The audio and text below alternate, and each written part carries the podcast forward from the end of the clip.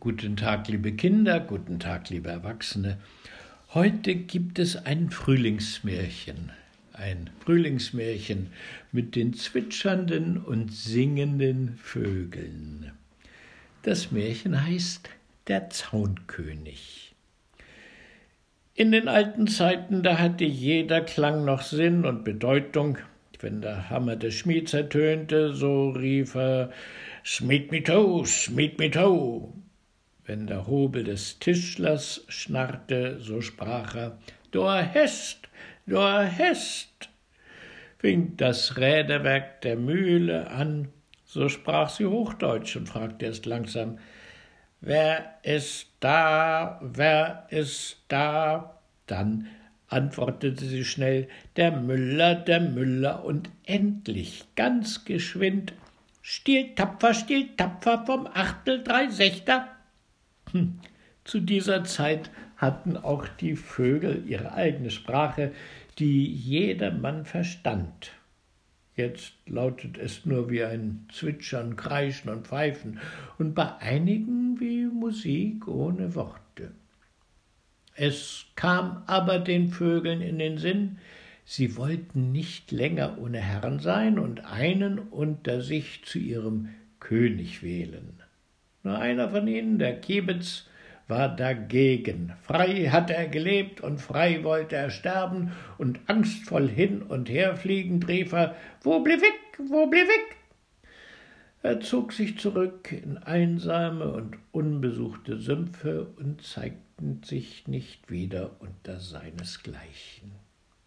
Die Vögel wollten sich nun über die Sache besprechen und an einem schönen Maimorgen kamen sie alle aus Wäldern und Feldern zusammen, Adler und Buchfinke, Eule und Krähe, Lerche und Sperling, was soll ich sie alle nennen?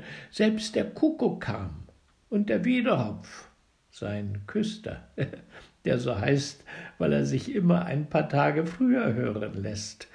Auch ein ganz kleiner Vogel, der noch keinen Namen hatte, mischte sich unter die Schar. Das Huhn, das zufällig von der ganzen Sache nichts gehört hatte, verwunderte sich über die große Versammlung. Wat, wat, wat, wat ist denn dort down? gackerte es. Aber der Hahn beruhigte seine liebe Henne und sagte, Lutherik Lüt, Lutherik Lüt, erzählt ihr auch, was sie vorhätten. Nun, es ward aber beschlossen, dass der König sein sollte, der am höchsten fliegen konnte. Ein Laubfrosch, der im Gebüsch saß, rief, als er das hörte, warnend Nat, Nat, Nat, Nat, Nat, weil er meinte, es würden deshalb viel Tränen vergossen werden. Die Krähe aber sagte Quack-ock, Quack-ock, es sollte alles wohl friedlich abgehen. Es ward nun beschlossen, sie wollten gleich an diesem schönen Morgen aufsteigen, damit niemand hinterher sagen könnte, ich wär wohl noch höher geflogen, aber der Abend kam, da konnte ich nicht mehr. Auf ein gegebenes Zeichen erhob sich also die ganze Schar in die Lüfte, der Staub stieg da von dem Felde auf, es war ein gewaltiges Sausen und Brausen und Flügelschlagen, und es sah aus, als wenn eine schwarze Wolke dahinzöge. Die kleineren Vögel blieben bald zurück, konnten nicht weiter und fielen wieder auf die Erde. Die Größeren hielten's länger aus, aber keiner konnte es dem Adler gleich tun. Der stieg so hoch, dass er die Sonne, dass er die Sonne hätte begrüßen können und ihr sogar die Augen hätte aushacken können. Und als er sah, dass die anderen nicht zu ihm herauf konnten, so dachte er, was willst du noch höher fliegen? Du bist doch der König und fing an, sich wieder herabzulassen.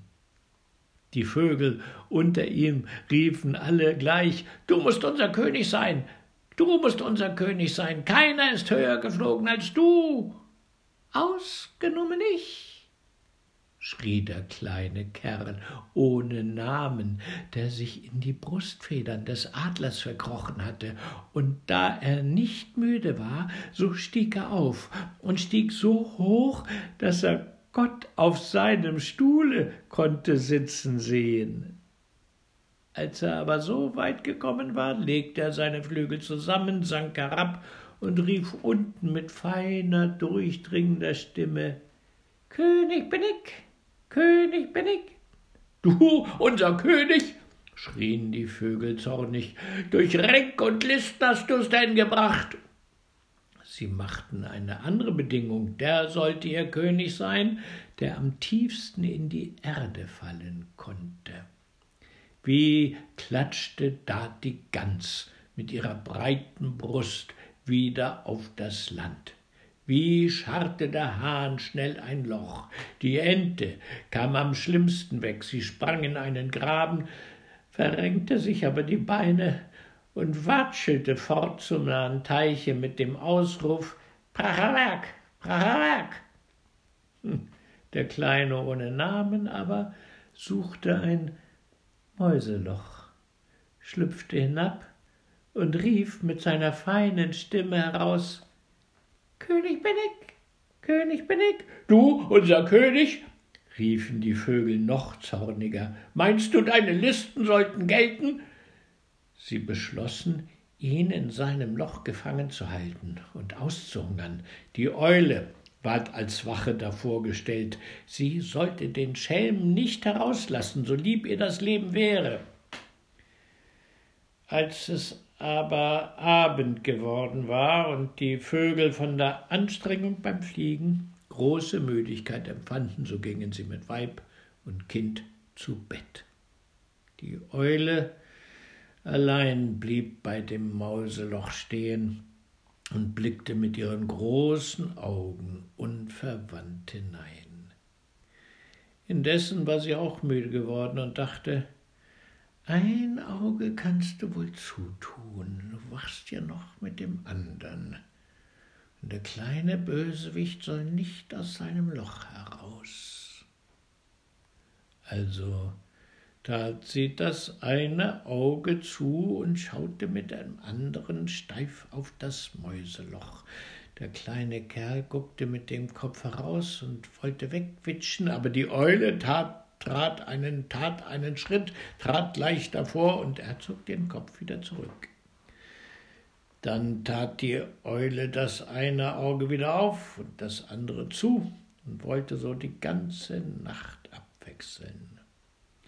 Aber als sie das eine Auge wieder zumachte, vergaß sie das andere aufzutun, und sobald die beiden Augen zu waren, schlief sie ein. Der Kleine merkte das bald und schlüpfte weg. Von der Zeit an darf sich die Eule nicht mehr am Tage sehen lassen, sonst sind die anderen Vögel hinterher und zerzausen ihr das Fell. Sie fliegt nur zur Nachtzeit aus, hasst aber und verfolgt die Mäuse, weil sie solche bösen Löcher machen. Auch der kleine Vogel lässt sich nicht gerne sehen, weil er fürchtet, es ginge ihm an den Kragen, wenn er erwischt würde. Er schlüpft in den Zäunen herum, und wenn er ganz sicher ist, ruft er wohl zuweilen König bin ich, König bin ich. Und deshalb nennen ihn die anderen Vögel aus Spott Zaunkönig. Niemand aber war froher als die Lerche, dass sie dem Zaunkönig nicht zu gehorchen brauchte. Wie sich die Sonne blicken lässt, steigt sie in die Lüfte und ruft Ach, wo ist das schön, schön ist das, schön, schön, schön, ach, wo ist das schön. Seht ihr, das war ein Märchen von den Frühlingsvögeln, die so schön zwitschern und singen. Hoffentlich hat es euch Spaß gebracht. Ja, manchmal verlese ich mich halt oder es knarrt der Schreibtischstuhl, auf dem ich sitze. Hm, macht nix. Lesen bringt Spaß. Also bis bald. Ade.